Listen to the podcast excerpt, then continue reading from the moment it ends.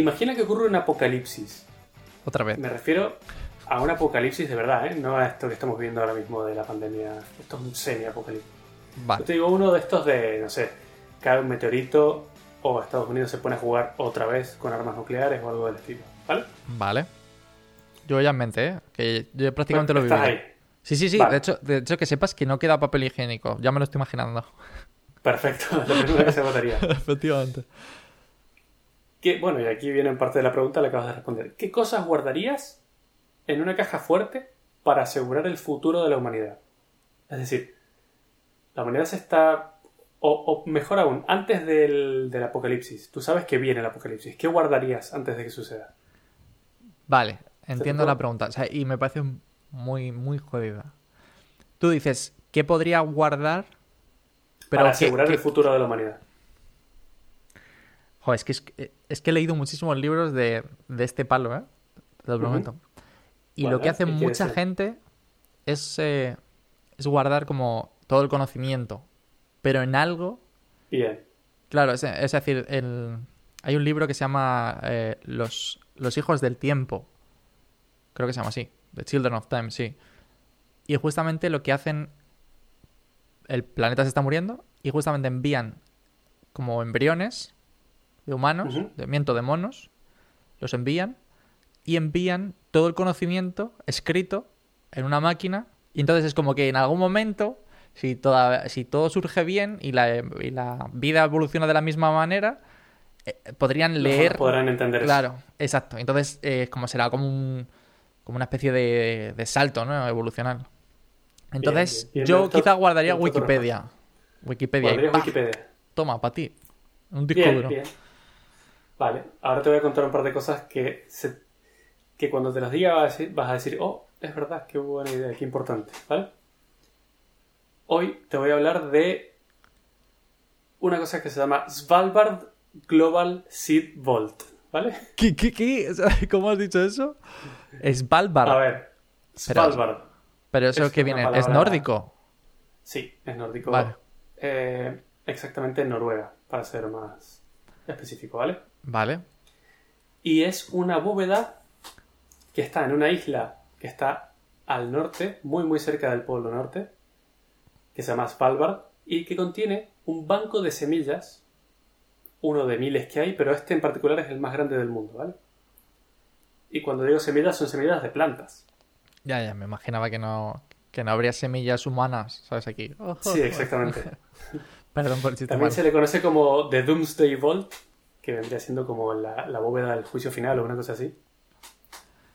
Eh, que bueno, es un nombre un poco apocalíptico, ¿no? Pero en realidad eh, ellos dicen que si bien es como una especie de backup Claro. para la humanidad en cuanto a, a- a darnos de comer en un futuro si algo malo pasa, eh, también es una especie de, de resguardo en caso de que, de que están pasando. El, el motivo de la creación de esta bóveda o de este banco de semillas es que el calentamiento global está sucediendo y eso se está encargando de matar muchas especies de plantas Hmm. de varias maneras. La forma más conocida, o sea, la más común, es con incendios. Hay tantos incendios ahora que se llegan a quemar plantas completas. O sea, digo, especies de plantas completas que ya dejan de existir porque se quemaron. O incluso el propio calentamiento global hace que algunas especies de, que son predadoras de, de plantas se muevan a diferentes zonas en las que antes no estaban y se coman una especie entera de una planta y ya no existe nunca más. Claro, que no estaban preparadas esa, esa planta, ¿no? Como para resistir ese predador. Claro, exactamente. Mm. Entonces, bueno, el gobierno de Noruega lo que ha hecho es, eh, en 2008, dijeron, bueno, vamos a crear una- un banco de semillas eh, para guardar de todo el mundo, ¿eh? no solo de Noruega, por supuesto, sino de todo el mundo en caso de, de- de cualquier eh, necesidad. Podemos acudir a ese banco de semillas y, y revivirlas, porque al final, si lo piensas, las plantas las multiplicas y ya vuelves a meterlas al banco. Sí, está bien, claro. O sea, que sacas ahí las semillas, las plantas, las generas otra vez y otra vez para adentro Sí. y las tengo guardadas. Tal cual, tal cual. Ahora te voy a contar un poquito más en detalle cómo va, pero esto, este lugar es, está ubicado en esta isla que te dije, es un archipiélago de islas al norte de. O sea, está muy al norte, está literalmente a 1200 kilómetros del Polo Norte. Mierda, está ahí al lado. Está al lado, ahí al lado de Papá Noel. Eh, y es un depósito de más de 1000 metros cuadrados que está construido, y la- esto es muy curioso, literalmente dentro de una montaña en la isla. ¿Vale? Eso por seguridad. es. Hay varios motivos, son varios los motivos. Eh, uno de ellos es la seguridad. O sea, que esté en esa isla perdida, para empezar, ya es por seguridad. Que esté bajo tierra también es por seguridad. Pero además, eh, lo que tiene es que al estar tan al norte, la isla está entera cubierta por permafrost. ¿Te suena de algo? Sí, es la, la nieve constante, ¿no? O el hielo constante de... Sí, nie- nieves eternas se llama en español, que es como una nieve que está muy, muy, muy, muy fría y no se derrite con el pasar de las, de las Estaciones. temporadas, de las estaciones. Entonces, claro, esto es muy loco porque está literalmente dentro de esa nieve. Te he puesto ahí alguna foto en las notas para que, bueno, que las podrás ver tú, pero no los, no los oyentes. En las que se ve que el- las paredes y el techo son de nieve, pero este, este permafrost no es lo mismo que la nieve. Es, muy duro y es muy resistente. Se puede, se puede usar como paredes, básicamente. Qué bueno. Pero bueno, la idea es, es justo eso. Es como hacer un arca de Noé de semillas. Esto me recuerda un poco al capítulo de hacer un backup, ¿eh? Pero con nuestras cosas de verdad. Exactamente, tal cual.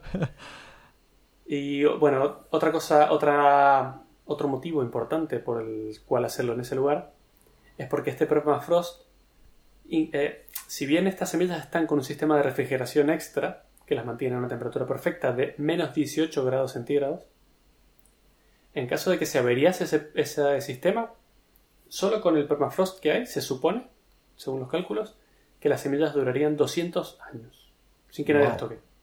Qué bueno. O sea, Sí. pero ¿y ahora mismo se sabe cuánto durarían de base? Eh, sí, ahora te voy a contar un poco más porque mm, depende también, está muy bien preparado todo, eh, cómo, cómo empaquetan las semillas y esas cosas. Ahora te cuento un poquito Ah, más. vale, vale, entiendo. Por otro lado, en esa isla tampoco hay actividad tectónica, o sea, no va a haber nunca terremotos, lo cual es siempre bueno cuando construyes cosas bajo tierra, ¿no? Sí, está genial. Tal cual. Y otra cosa es que se ha construido en altura pensada a 130 metros sobre el nivel del mar, porque incluso en el caso en que se derritan los polos por el calentamiento global, eso nunca alcanzaría un nivel suficiente como para llenarse de agua, ¿vale? Pero espera, espera, espera. Claro. Se derrite los... Espera, pero si se derrite los Sí. polos, ¿no se derritiría este permafrost? ¿Ya del todo? No del todo, no porque los polos, o sea, no todo lo de los polos es permafrost. Vale. hay mucho hielo normal. Entonces se supone que nunca aumentaría los 130 metros. Pero bueno, sí, sería la- una mala idea para empezar. O sea, estamos Claro, claro. Digo, he, montado los muros de hielo y de repente se deshace todo. Sí, exactamente. Bueno, es muy curioso porque la entrada, que es como una puerta alta y larga, te he dejado otra foto ahí. A mi parecer es, es bastante bonita. Y en la parte superior, o sea, tiene como muy diseño industrial, muy nórdico, muy bien cuidado. Y en la parte superior tiene una pieza de arte. Eso verde, tiene una cosa como verde brillante, como si fuesen plantas o algo así. Cuyo nombre es Repercusión Perpetua. Y Ah, esto qué es así, le han puesto arte porque hay una ley en Noruega que dice que toda construcción pagada por el Estado que supere cierto precio tiene que contener arte. Lo cual me Pero- parece una buena idea, no sé, es curioso. Es muy, muy curioso. O sea, es decir, que no podían haber construido en plan algo de base. O sea, tiene que, tiene que contener arte, pase lo que pase. Claro, imagínate que construyes algo, algún edificio del Estado público, si supera cierto monto, tiene que contener algo de arte. Me Bueno, parece genial. Están, están años luz, tengo que decir, ¿eh?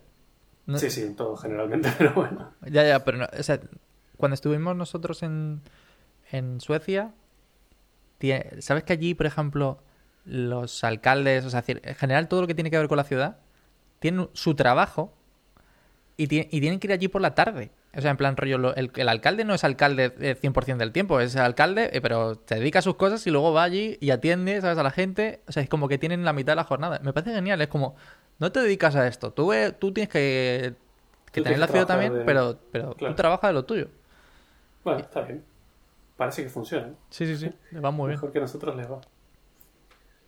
Eh, bueno, y, y las semillas, por lo que te decía, eh, se almacenan muy bien en unas bolsas especiales que son con triple capa de no sé qué material. Son súper resistentes y están envasadas al vacío. ¿vale? Y luego eso meten todas esas bolsas en cajas, Vale. que es como está dividido por categoría. Eh, cualquiera que esté interesado voy a dejar los links ahí en, el- en las notas del episodio. Pero es muy interesante verlo por dentro. He dejado también algunos vídeos de YouTube donde hay gente que entra y hace como una especie de documental enseñando cómo es todo por dentro y cómo funciona. Es muy curioso. Cada bolsa de estas son bastante pequeñitas, pero contiene como mínimo 500 semillas de cada especie. Qué bueno. Vale. Más que suficiente, Claro, vamos, porque- para que- Eh, Bueno, es que en realidad si lo piensas, y esto me lo, me lo explicó mi abuela una vez, es que hacer crecer cosas de semillas no es tan fácil como parece. No es que las tiras ahí y crecen las cosas. Es muy jodido hacer. O sea, si, si sacas una planta de, de otra planta, es bastante más fácil que hacer crecer algo desde semillas. Pero, tío, si yo, de- pero si yo siempre he conseguido hacer crecer la planta desde la lenteja en el colegio, a mí se me da Bueno, de puta madre. Sí, bueno, probablemente hayan cosas más difíciles de hacer crecer que una lenteja, pero bueno. Me imagino. Y estas bolsas que te he dicho, a una bolsa con 500 o más semillas se le denomina una muestra, ¿vale? Eso es lo que ellos llaman una muestra, porque es como una sola planta. Esta bóveda está pensada con una capacidad para 4 millones y medio de estas muestras. O sea, 4 Mierda. millones y medio de bolsitas. ¿Vale? Actualmente hay un poquito más de un millón dentro ahora mismo, ¿vale? Mm, bueno, ¿qué más? Claro, y estas bolsas y ese lugar es, es perfecto porque las bajas temperaturas y la cantidad muy limitada de oxígeno que tienen dentro de la bolsa, porque si bien está en el vacío, algo de oxígeno hay, eh, lo que pasa es que asegura una baja actividad metabólica. Entonces hace que las semillas duren mucho más tiempo ahí en buen estado de conservación.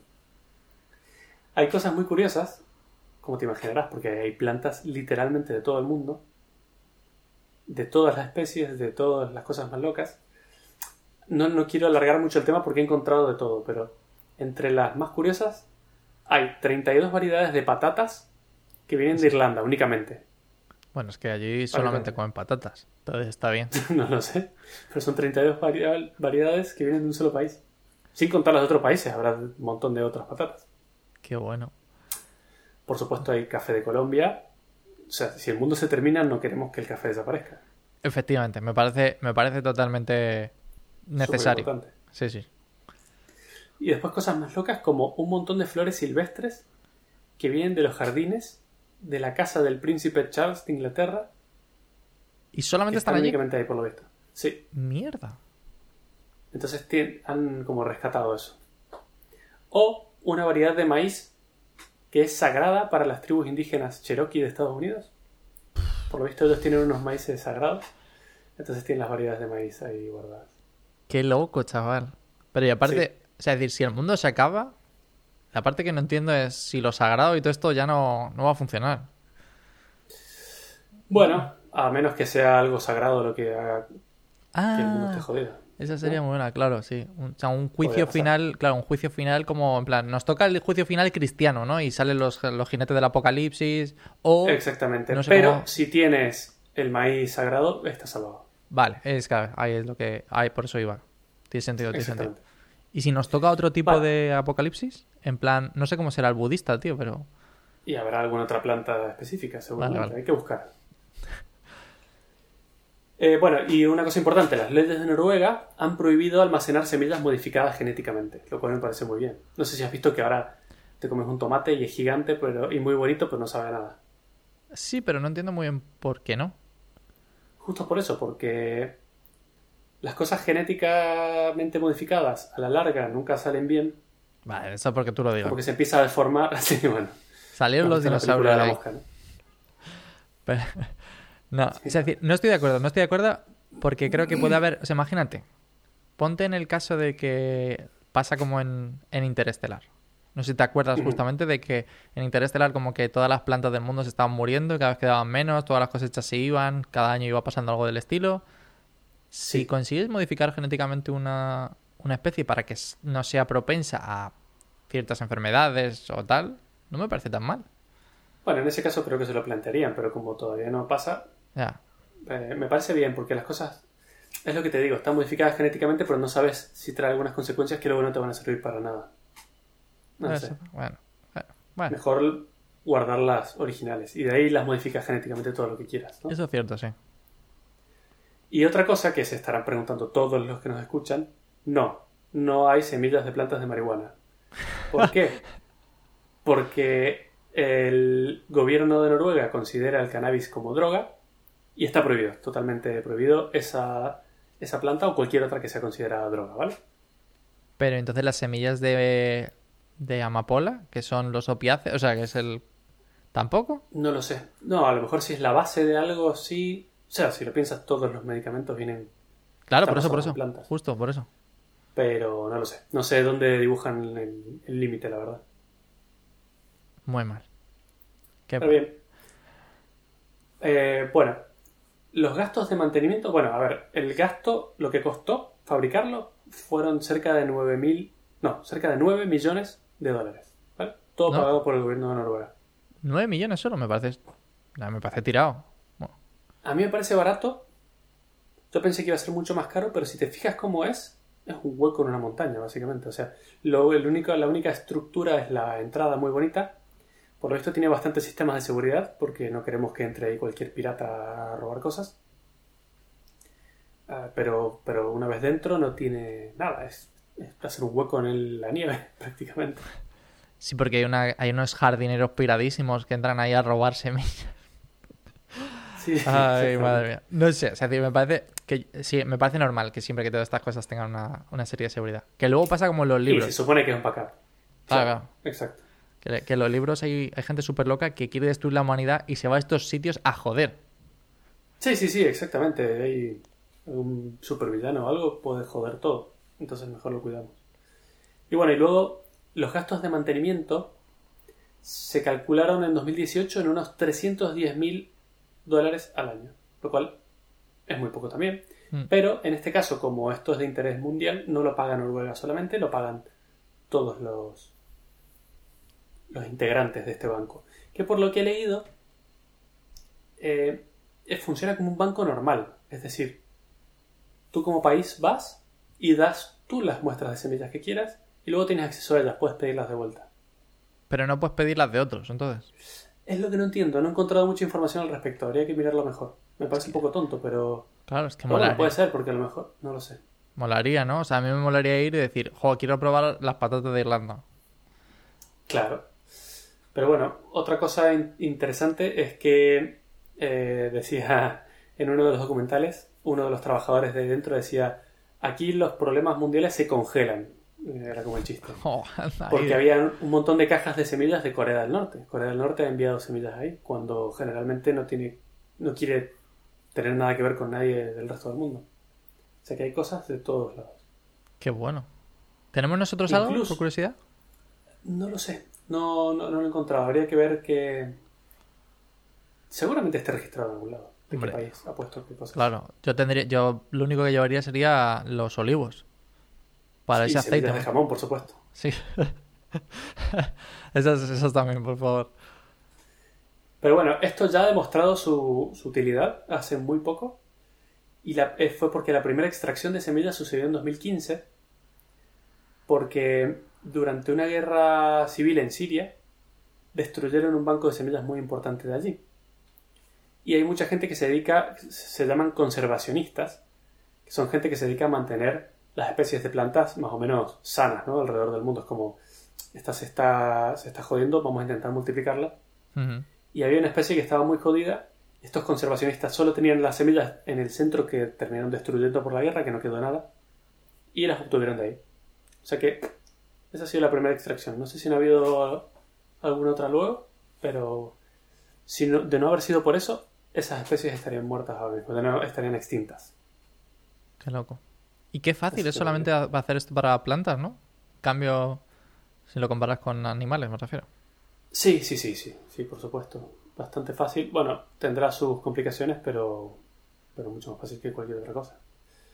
Eh, luego ha habido un pequeño problemilla en 2016 y debido a las grandes cantidades de lluvia y porque además se registró las temperaturas más bajas históricamente en los polos, fue en 2016. Entonces lo que pasó es que la bóveda sufrió una inundación. Pero bueno, afortunadamente estaba todo muy preparado, ya estaba diseñado para que si eso, en el caso de que pasara, no, no afecte a las semillas. No se rompió nada, no hubo ningún problema, se arregló. E incluso se han hecho modificaciones en la bóveda para que no vuelva a pasar. ¿vale? Pero bueno, esto demuestra que crear la bóveda fue una buena idea porque el calentamiento global está sucediendo mucho más rápido de lo que creíamos. O sea, fue el propio calentamiento global el que causó esa inundación. O sea, es curioso. Además es curioso que el calentamiento global afecta sobre todo a los polos y es donde se ha construido el backup. O sea que es un poco peligroso, pero bueno. Vale, y ahí las semillas, por si pasa algo. Pero ahora hay otra cosa muy interesante y tiene más que ver con lo que me dijiste tú antes. Y es, está, o sea, si te paras en la puerta del, del silo de semillas este que te digo Sí. y miras para abajo, ves otro edificio que solía ser una mina de carbón abandonada, pero que la ha comprado una empresa privada y ha montado lo que ellos llaman el Arctic World Archive, que es como el Archivo Mundial Ártico. También igual. Como rollo banco. Igual, pero para este es para información. Qué bueno. Eh, entonces, bueno, claro, la ventaja que tiene es que como una mina de carbón, está, es muy, muy profunda, et- está dentro del permafrost, lo cual mantiene las, las cualidades que te digo de que mantienen todo congelado. Imagínate un congelador gigante donde metes cosas. Y esto es, este Yassin requiere de mucha más seguridad porque contiene información de empresas. Esto es una empresa privada que te cobra por guardar la información que tú quieras ahí dentro y va a estar muy asegurada y va a durar un montón de años, ¿vale? Vale. Entonces, bueno, tiene un montón de datos históricos y de interés cultural de muchos países. Hay muchos países como no sé, Francia, Brasil, mencionaba varios, Canadá, que tienen un montón de datos ahí que cualquier cosa que pase no quieren que se pierda. Y ellos pagan por mes por mantener todo ahí. Me Está muy bien. Lo curioso del tema es que todos los datos están almacenados en cintas magnéticas. Ostras. ¿Qué te ¿Pero qué parece? dices? Pues me parece un poco Claro. arcaico, ¿no? A ver, que lo entiendo, porque quizás es el material que menos se degrada, ¿no? De- con respecto al paso del Eh, tiempo. Sí, son dos cosas las importantes. Primero, para las grandes cantidades de información que, que la información que se suelen guardar ahí, mm, la cinta magnética suele ser lo más barato y lo más accesible para poder guardar cosas. Por otro lado, se supone, y según los datos de ellos, de, de esta empresa que, que tiene el Archivo Mundial del Ártico, ellos lo guardan de manera correcta y esto significa que la- un rollo de cinta puede durar hasta mil años sin degradarse dentro. Claro. O sea que bueno. No está mal. Bien. Sí, comparado con un, con un disco duro de normal, sí, eso casi que funciona mejor. Exactamente. Y la empresa tiene un, un sistema de funcionamiento en el que tú sí que, incluso tú podrías guardar tus cosas, tus fotos de gatitos las podrías mandar ahí al, al Ártico. Claro, y que las envío por, por correo postal. Eh, No, bueno, puede- eso es lo curioso. Puedes o enviárselos de manera digital y ellos lo pasan a cinta, Ah, qué bueno. o puedes enviarles las cintas directamente. Eh, Esa está bien, Entonces, porque así puedo mandar más que fotos de gatitos. sí, exactamente. Lo otro curioso es que eso no está conectado a internet. Por un tema de seguridad primero. Y segundo, por un tema de el medio físico, que es una cinta enroscada en un. O sea, que no, que no es cómodo de acceder. Entonces, cuando tú, tú puedes pedir tus datos cuando quieras, pero van a demorar un tiempo en dártelos, porque tienen que ir, imagínate una biblioteca gigante, tienen que ir, buscar tu cinta, sacarla de ahí, tiene una, una conexión de fibra óptica espectacular. Entonces lo que hacen es pasarla a un medio más convencional y ahí te la mandan. ¿vale? Pero eso puede demorar un tiempo. Claro, o sea, es alguien, es como en Amazon Prime, ¿no? Tiene que ir alguien ahí corriendo a por el, a por el paquete. Exactamente, muy parecido. Qué loco. Pero bueno, esto es como el preámbulo de una cosa que guardan ahí dentro que es muy importante. Sí, sí, Y sí. que te iba a preguntar qué es, pero bueno, ya estás viendo las notas, o sea que no te puedo hacer la pregunta. No, pero no, porque Y además es- soy contribuyente. Eres contribuyente y yo también, sí. Lo que almacenan es muchísimo, una gran parte del código fuente de software, de código abierto, de GitHub. Y aquí vamos a entrar, te voy a pedir una pequeña explicación, Adri. Si hay, hay oyentes que nunca han escrito una línea de código en su vida porque no les interesa o porque no necesitan, ¿cómo les explicarías qué es GitHub? Para mí, GitHub. tenemos un capítulo que habla de, control de versiones. Eso estaría muy bien porque te puede ayudar mucho a entender lo que, lo que vamos a hablar. Pero de momento, GitHub es como una empresa que te ayuda con tu control de versiones. Y el control de versiones es una herramienta que te permite guardar distintas como fotos, por así decirlo, de tu código a lo largo del tiempo. Entonces, todo esto junto, GitHub tiene todo este sistema que te permite guardar tu código a lo largo del tiempo en esta plataforma en concreto. Exactamente, es una buena explicación. Sí, en realidad te deja.